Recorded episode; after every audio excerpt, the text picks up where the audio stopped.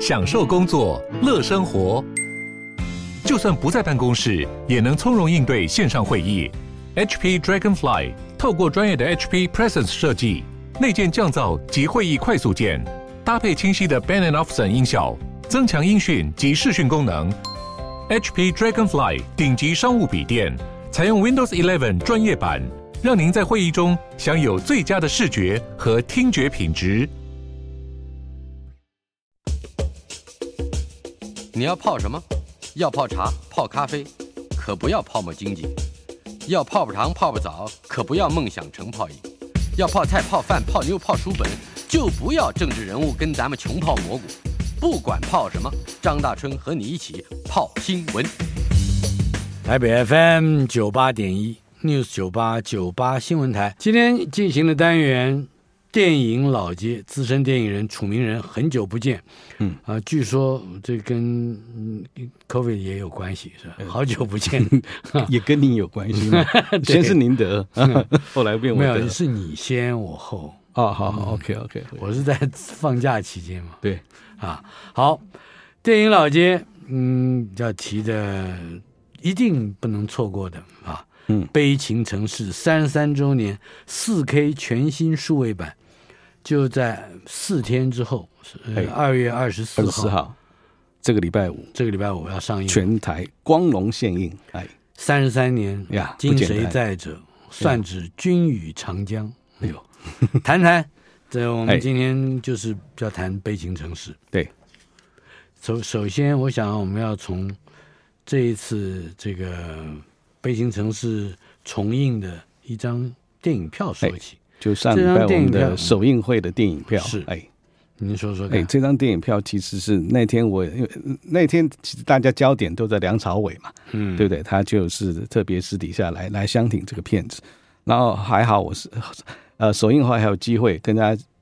提到这部这这张票，让大家多珍惜这张票，因为这张票其实很很好玩，它是一个复刻版的报纸的广告。嗯，哎，是三十三年前啊，一九八九年九月六号，九月六号是哪一天呢？就是威尼斯影展它要开幕那一天啊，嗯哼。啊那一天，然后那那天我已经在现场，已经飞去威尼斯了，是，所以我从来不晓得有这个广告。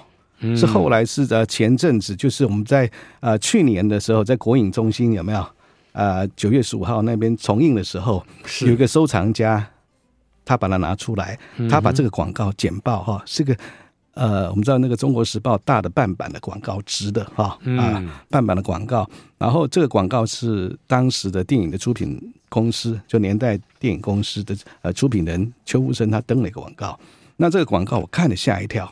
因为他他是在啊，我们先念他的 slogan 哈，你你来听一下他的文案哈。他说：“今天台湾电影出征威尼斯啊，那个时候还不知道后来会得奖，对，不晓得哎，是开幕好啊。可这个广告后面有隐藏一些意义，我们再来讲啊。他说啊，再来就是大的标题说没有阴影，只有骄傲。为什么？因为这这部电影那时候要出征的时候，大家已经知道他拍的是二二八，嗯，然后那背景到。一九八九年，我们八七年解严才两年呢、啊，所以二二八在之前哦，都是一个禁忌的话题啊、嗯哦。然后这是大标题说没有阴影，只有骄傲啊、哦，因为我们要出征了。然后是悲情城市，对，然后底下还有几行小字。哎呀，这小字现在你来听啊、哦，听看这个文案，铿锵有声，还是铿锵有声。他说，一个繁荣富裕的国家才有自信去缅怀过去的贫穷忧患，一个民主自由的国家才有自信。去省视过往的历史，悲情城市，在回忆中轻叹过去，在缅怀中珍惜今天。它是侯孝贤的电影，它是你我的电影。今天我们记录它，因为它没有阴影，只有骄傲。嗯，哎，这是三十三年前，一九八八年，一九八九年，八九年，哎，九月六号的一个一个广告。然后我们来回头来看看，三十三年过去了啊，在当时是哎，呃呃，是一个刚解严刚开始，三十三年来我们经经历什么？三次政党轮替啊，总统直选啊，这些民主的洗礼。我们再来看这个文案，其实还是更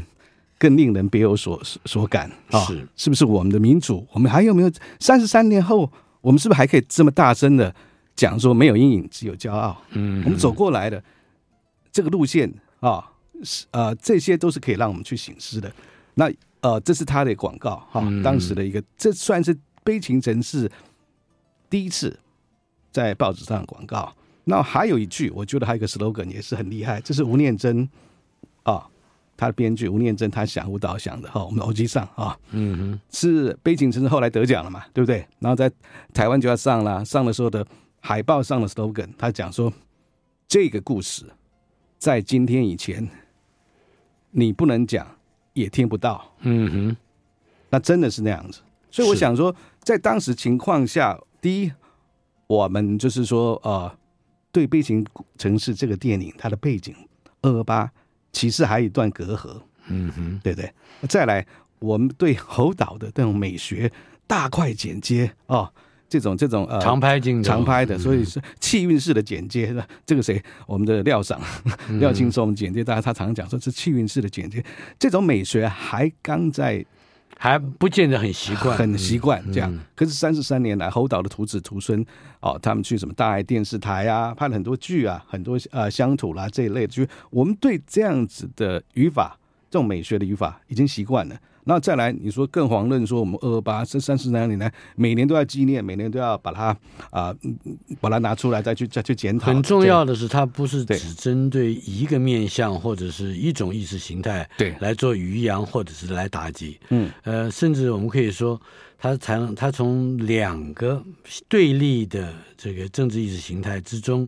也就是说，在这种认知和评价的夹缝里面，嗯，对两方面。都进行了批判或者是谴责，嗯，呃，当然，他最主要的目的并不是在批判或谴责，嗯，而是在发现那个再一次的透过电影这样的一个媒材，嗯，来发现当时，呃，在台湾社会里面所埋下的那个冲撞，对，呃，但是我想我们先跳过，呃，嗯，在威尼斯影展现场发生了什么事。呃，其实应该是按照顺序来讲，嗯、是先有那个奖。对。但是我想有一句话可能嗯不太有人说，嗯，就是如果当时没有在威尼斯影展得到金狮金狮奖，《悲情城市》极有可能会是被禁掉的一部片子。这个这个这个真的这个都有可能，这种话很难说。嗯。不过在当时真的是，呃，他其实还有一些，我觉得很多很多的。呃呃，有识之士，他来来帮背景城市奔走，帮他讲话啊。这一点你们细节上说一说好不好？我先讲说，刚刚我们我念的这个啊，嗯，这个广告，后来这个广告，因为我其实没看过，后来就是我刚才讲，就去年才看到，我就找到这个藏家，然后再去呃央图，我们的国图啊，嗯，去把当年这个 这个报纸啊的这个呃这个这个数位版。嗯，呃，黑白的数位版把它印出来，那整个我再请这个呃我们的美术啊、哦、设计帮他复刻出来，所以才会看到大春那一天我们看到那个啊、呃、我们去看首映的时候，人手一张啊、哦，这个是把它复刻出来的。嗯，那我我我我记得我复刻完以后，我就拿给设计这个广告就发想这个文案的，当时就出品人邱富生给他看。嗯哼，他看了说，我问他，哎，是不是你们当时为什么做这个广告？他不说。然后呢，看一看，看完以后推一推眼镜，他顿了一下，他说：“你知道吗？这个广告是要来打预防针的。”嗯哼，那意思他就说，因为那时候真的他投资了那么多几千万，然后如果万一被 这剧这部电影被禁掉，嗯哼，哇，那血本无归啊！所以他必须得先想想好，哦，这句话用很很骄傲的。大声的方式、嗯，没有阴影，只有骄傲。我们今天不是在揭露说过去我们二二八的疮疤，不是这样子，是我们已经已经已经民主已经啊解解严了，已经有自信面对历史真相。解严都两年了哈、哦，不不会再是晋呃晋晋升的这个国度了。所以这时候他如果不这么大声讲，如果说有这个广告，政府有关单位那时候新闻局还要审查电影，还有电检制度的，如果把它禁掉了、嗯、或剪掉了，那是不是？贻笑大方，嗯哼，对不对？那所以说，这一部电影其实先是入围威威尼斯影展哦，这个是当时我们讲说，我们每个人都呃做电影都梦寐以求的，能够进入国际三大影展啊、哦，就是坎城、威尼斯、柏林啊啊这个影展，哎，已经进了入围了，入围了之后呢，已经有有一点点就是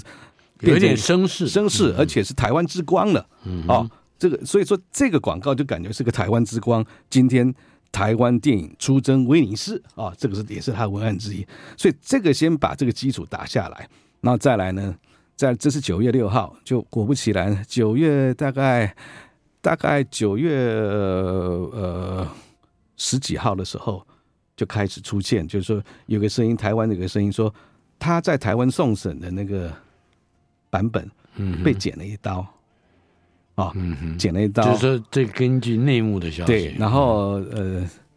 这这一刀就是山到山上去抓人，抓他们就是呃，陆库那那些那些左翼国军去打左左翼。左翼的青年啊，在拿着枪还有开枪这些哦，然后哦，这时候这些传开了，就传到那时候我在威尼斯现场。就传到侯导啊、念真他们耳中，他们真的群情发哗然嘛啊，嗯，然后台湾也是这一方面很多影评人啊，还有弘志啊，他们都帮他奔走，在这边大声疾呼，在他们的呃这媒体这边就写一些啊大声疾呼说不可以再去做做这种干预创作的干预这样，嗯，那后来这个就风风雨雨到最后。最后，邱富生他又承在回国的时候得奖的时候回国，他才承认，他说那一刀是当时他他决定要剪的，他自己剪的，他只为了要让他能够过这样子。嗯，那可是那时候已经得奖了，所以后来就是说，呃，为了这件事情，那时候你知道我们我们的行政院长是谁啊？是郝贝贝啊，是郝柏村啊，军人出身的，然后有这种军人开枪的画面，对不对？你说那个感受什么？然后再来呃，这个所以相对的新闻局长邵玉明。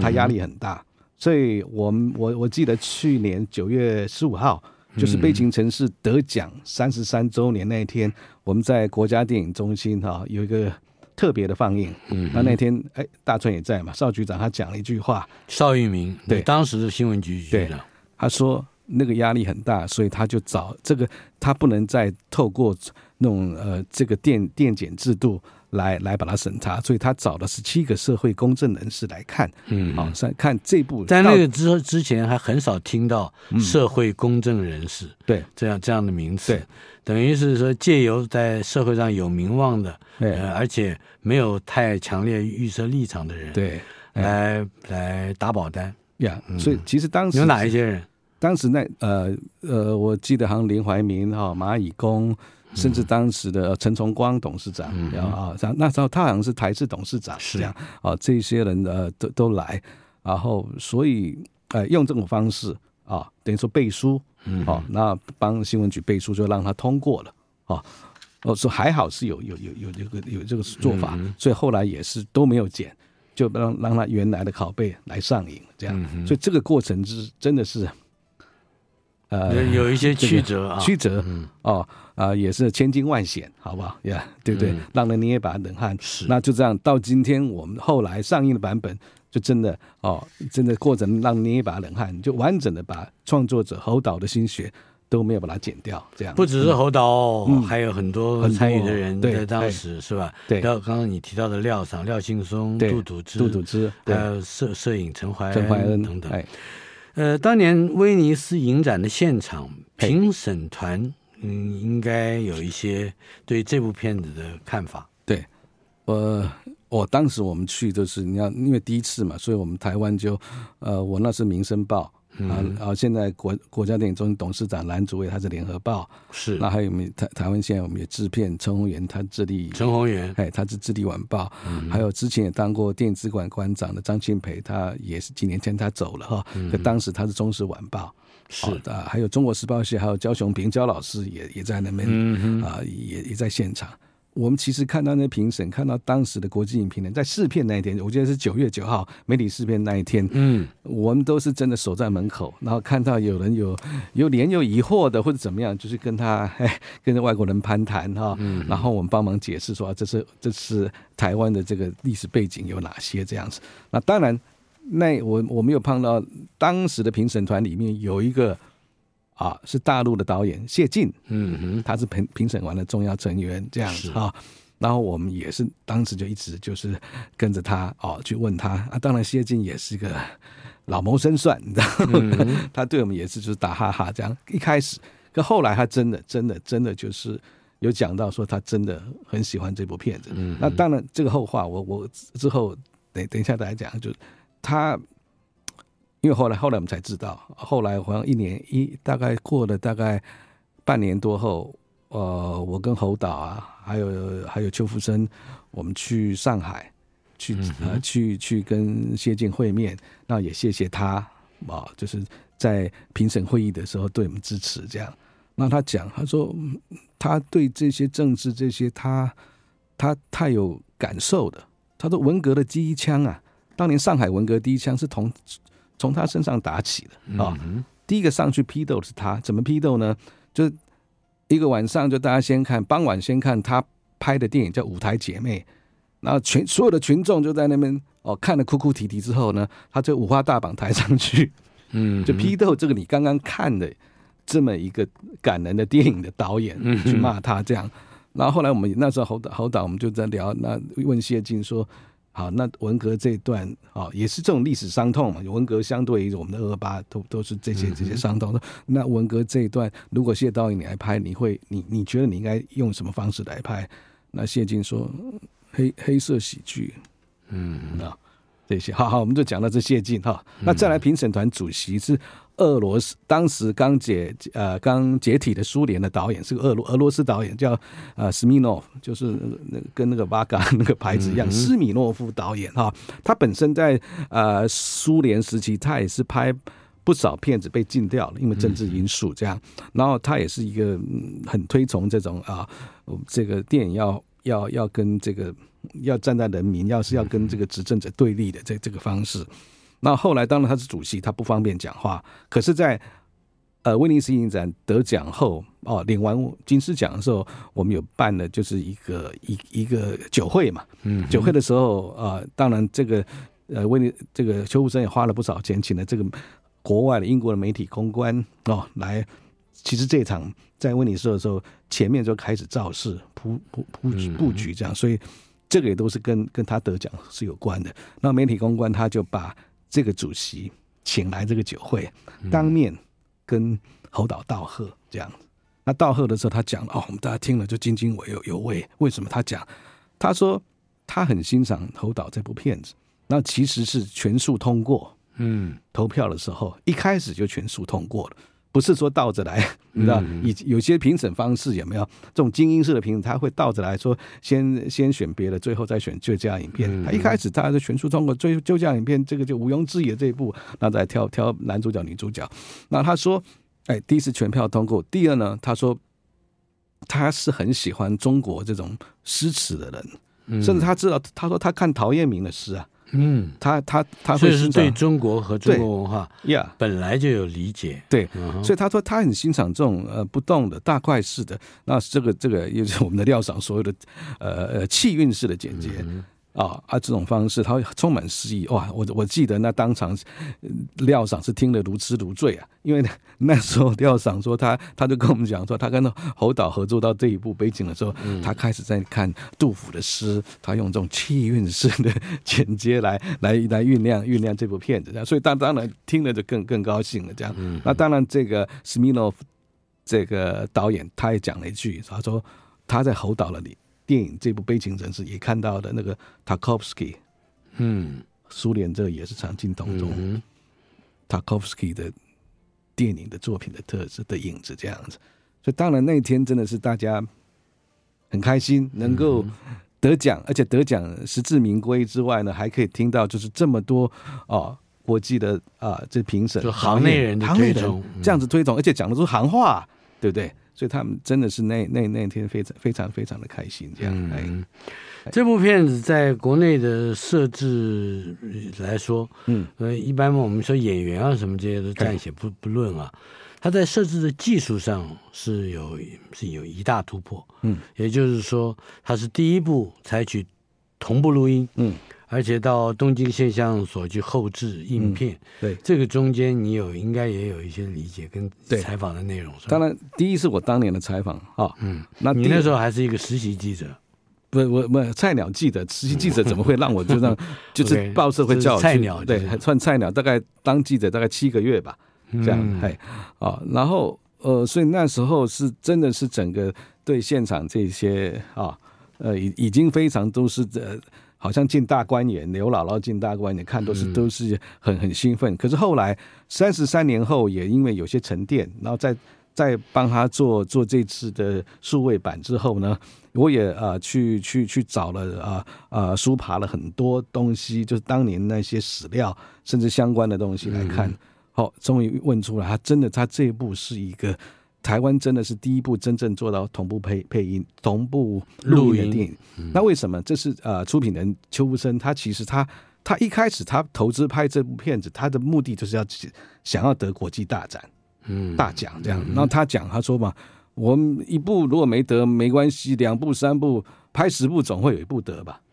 啊，结果找的投导真厉害，一部就中了，这样就得了这么这么个大奖。那他讲说，你要到邱福生，因为他当时他本身他的出身他是学音乐，也帮当时的呃史维亮，他毕业后他当史维亮呃在中影录音室，像我呃我们其实当年很多有名的电影，像《还我河山》。啊，这些都都都是都是他帮忙配的，这样。嗯，那所以他他讲说要要要做这个哈，能够到国际水准，一定要做好同步录音，还有他印片的的 quality，所以一定要花这些钱来做这样。嗯，稍后片刻我们会从一一首音乐来说起。我们今天进行的单元电影老街，在现场陪伴我们的是资深电影人楚名人，他以前也是一个记者。嗯，也是很资深的记者，在他还不资深的时候，呃，还是个菜鸟记者的时候，采访了《悲情城市》这部电影。经过三十三周、三十三年之后，呃，以四 K 面貌全新数位版，在二月二十四号周五，也就是这个礼拜五就要上映了。我们来先听一首歌，这首歌我们就暂且嗯，把它称之为女主角。宽美的主题曲，嗯，宽美是辛淑芬饰演。我们来听听这首歌。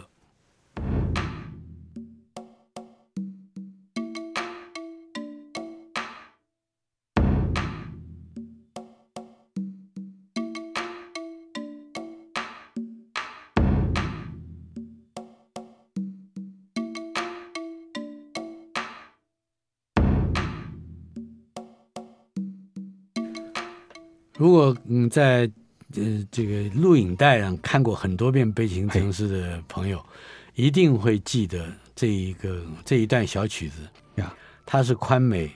哎，要上山了。对啊，我们后面已经出现这个音乐。对，我们再听一两个小节。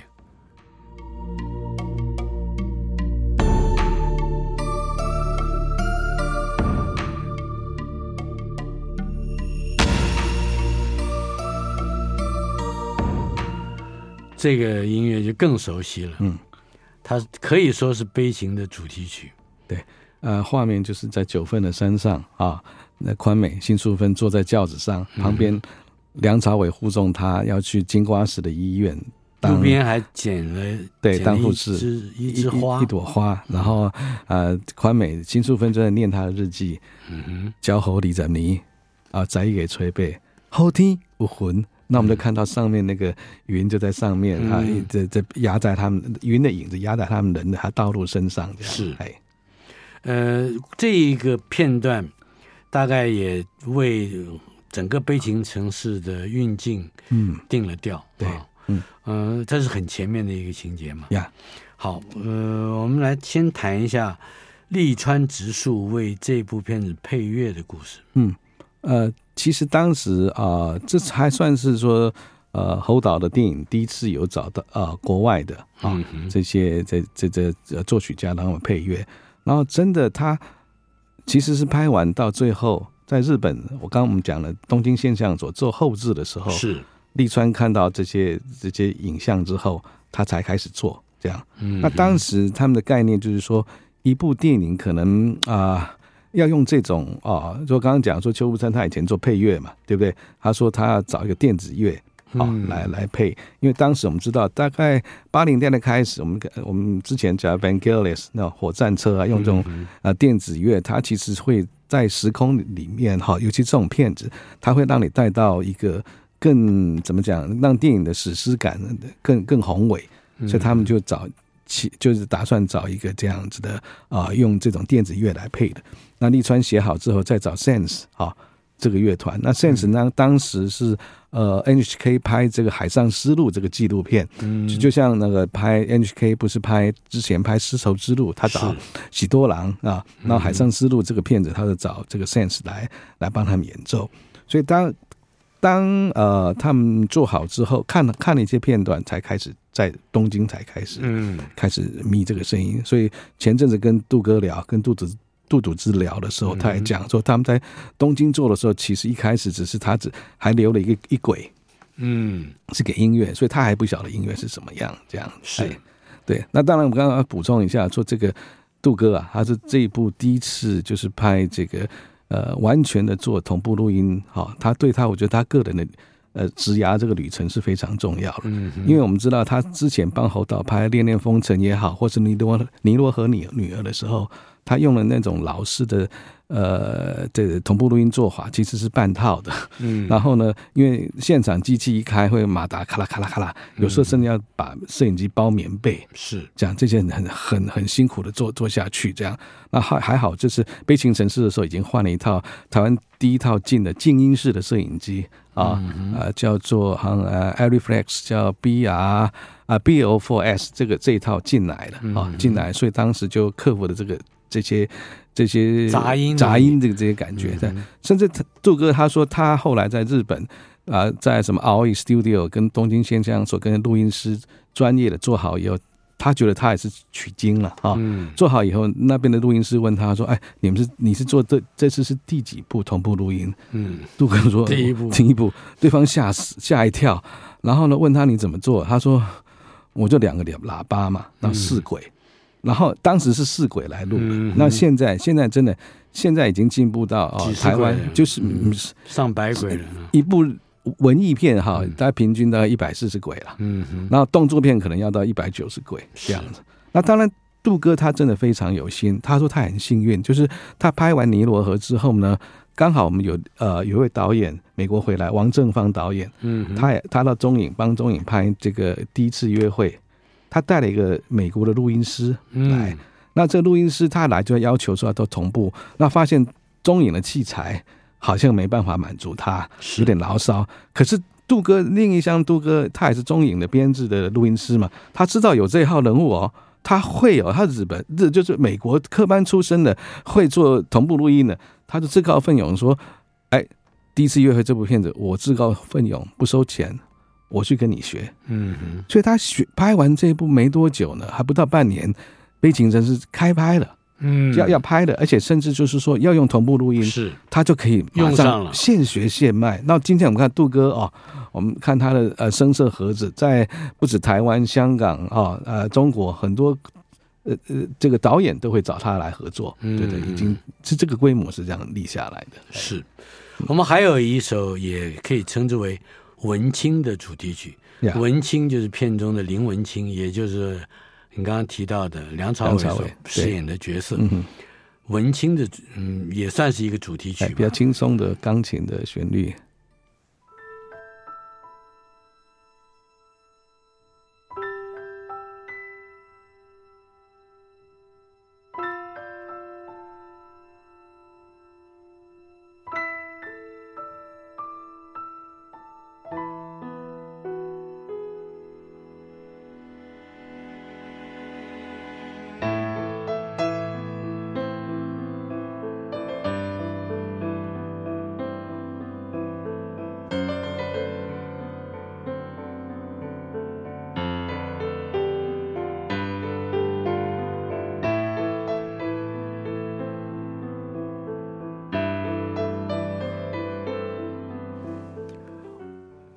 到这个旋律，会真的会看到梁朝伟的的容貌，呃，背背景是基隆炮台，嗯、有没有？是，然后他们的基的海边，然后跟辛淑芬在拍照，哎、嗯，一起拍照，这样那个呃，很很惬意的在那边那边拍照的画面，这样、嗯。那是整部片子里面少数比较看起来轻松，但是也相对于前后的大压力，嗯嗯，有一种有一种稚闷的这样，结果转折这样，嗯、哎，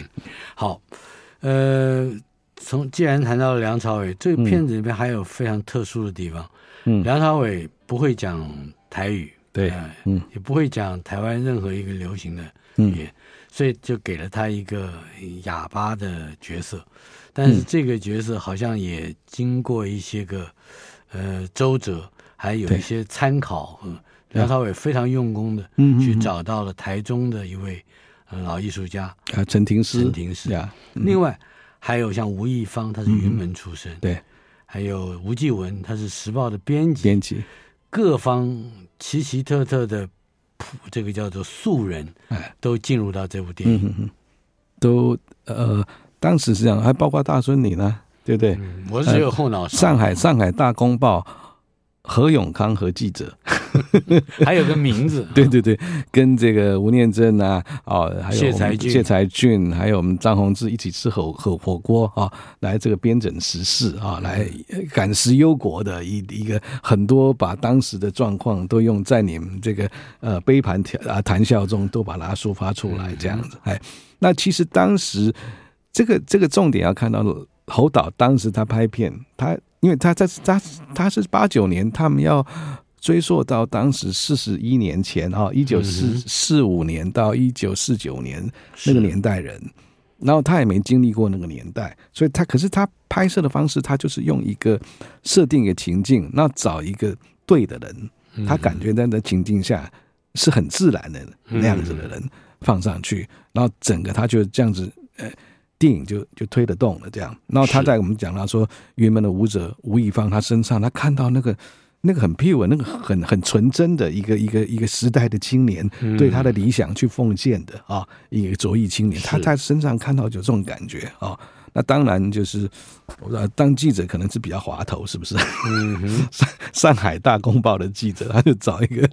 喜欢抽烟的，讲话会 会会敲桌的，就找找找我们大春兄来来来做。然后呃，再来就是说像啊、呃，其他他。找了很多临时演员，他也希望说能够进入那个状况，有些基本训练的，所以有剧团的，甚至是这个啊金世杰，金世杰剧团里面，对，还有北艺大的很多学生，对啊，都来客串了，包括国师唐启阳啊，唐启阳都来哈。那还当时是呃，也是这个这个当时国立艺专刚毕业的这个谁呃，台志远。他也演一个他们在他们家出出入入一个维士的一个一个一个一个小小小弟这样子在里面，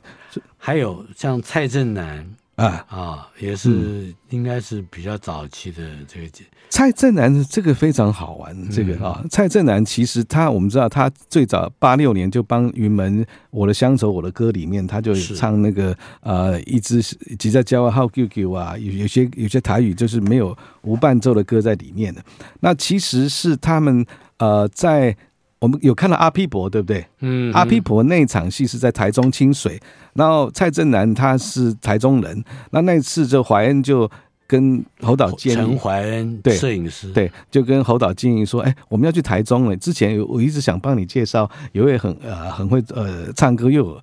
本身就很很有味道，要不要见面一下？所以那一次他们才见面。那见面，怀恩说他们其实就是吃一顿饭就。聊了很像知己一样，也没聊了很多电影。嗯、后来蔡蔡成南就把那首就加入了这个对演出，甚至把那主题曲也、嗯、也也都写出来的。哎，蔡振南的烟酒歌，我们稍后片刻广告之后回来听。命运可比海上的芳船，浮云飘飘，江水东流，写尽了多少岁月的无情，刻死了多少错的不能，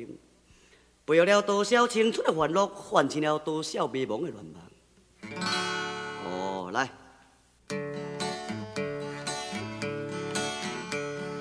天光窗外鸟仔在叫，出门做工我手拿药，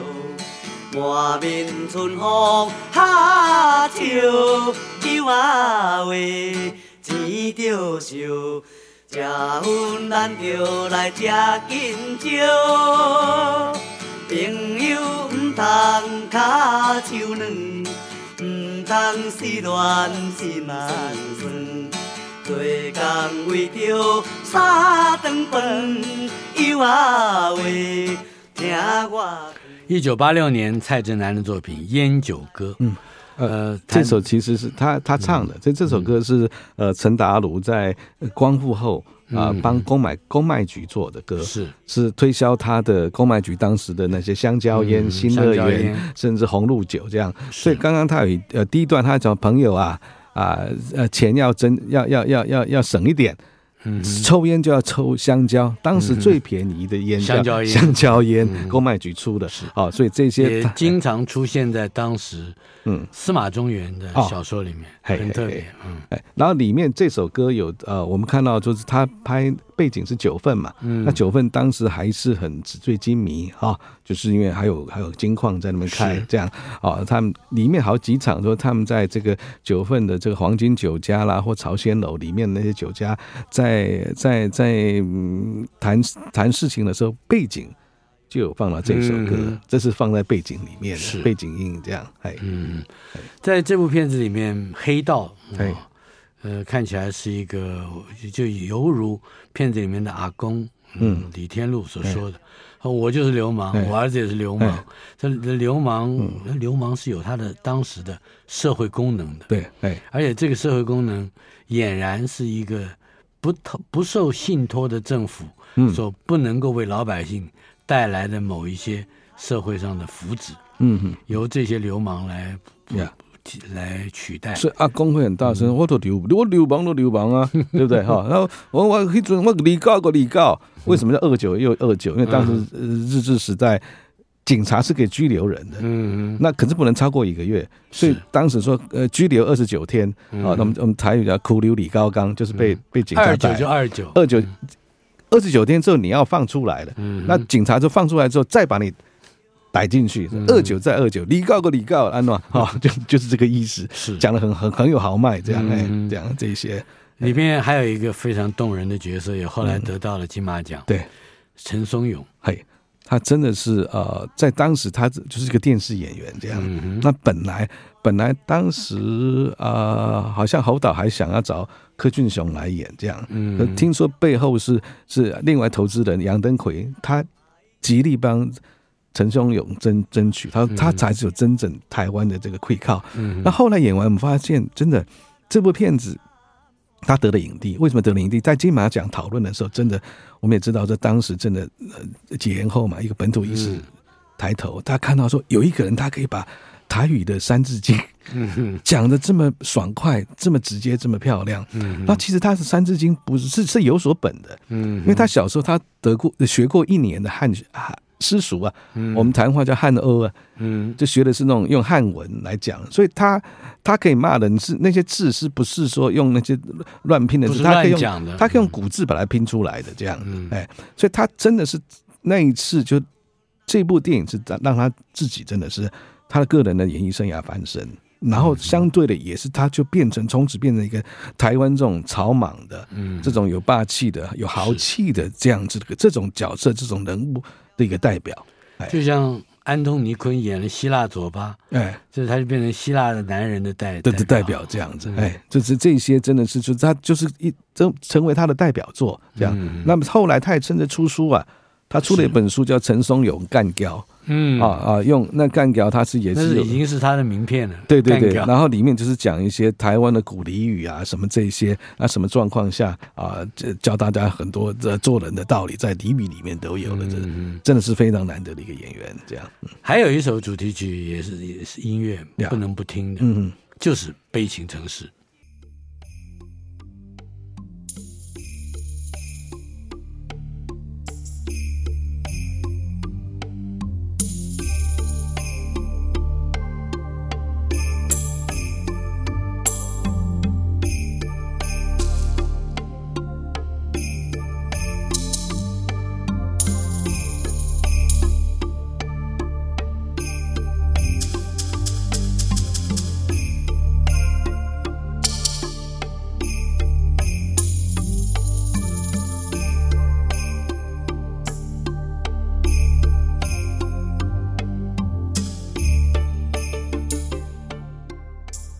们并不是在缅怀三十三年之前一部或者说第一部为台湾争取到国际荣光的电影，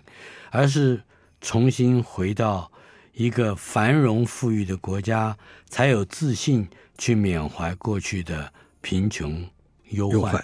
这个非常重要啊！也就是说，我们现在有那些自信还在吗？我我我还有的时候会有一些疑惑，嗯，就是。只让台湾人有更大的自信，应该是更多的宽容，嗯，更多元的互相的交锋，嗯，更多的对话，嗯，呃，这个还有吗？我我们可能要自己再问一下。不过我们在听《悲情城市》主题曲的时候，我也想请当时的菜鸟记者，嘿，呃，现在的资深电影人，嗯。嗯，著名人，嘿，来为我们说一说。你对于悲情城市的嗯某一些，你想要替他讲些什么？我我觉得说，现在就是三十三年后，你再来看，包括我们以前看过的也好，或是从未看过的也好，嗯啊，以前看过了，我们看他真的是跟三十三年看你的感触更深的。我刚刚讲过，我们经过三次政党轮替这些啊、嗯、民主的洗礼，那对于尤其是我前阵子试片给二十四代的，他们也也非常焦虑，说对于台湾认同非常焦虑。然后他真的可以看过这部片子，想象到说我们是怎么走过来的。然后他觉得说这是一部就是没有说呃把你的头抓进去那种很很 dramatic 很很戏剧化夸张的方式，反正是这种进呃很沉重的，像个像个大江大河这样子把把把这故事流出来的，他能够去接受。他能够去去就就就去做反省这样子，哎，所以我们我们就有一个 slogan，说身为台湾人一生必看的电影。然后我我觉得，虽然说有些人可能他会抗拒这样子的 slogan，可是我觉得还是很难得，说台湾战后能够有一部这样子的电影作品，嗯，不只是得记国际得奖，我觉得那个都已经超越了。他真的是你今天来看，他超越当时国际得得奖，他的内容，他让你真的。那么我们我们去反省，就是今天我们来看三十三年前的人怎么去看四十一年前的人，这样子，那也是像像个时空胶囊一样，把那段历史封锁在里面，电影里面这样，那也让我们更有一个空间去看这三十三年来什么变化，什么有了，什么没有了，嗯，什么又历史重演了啊？这些这些是很耐人寻味，大家去自己去去体会去感受，是，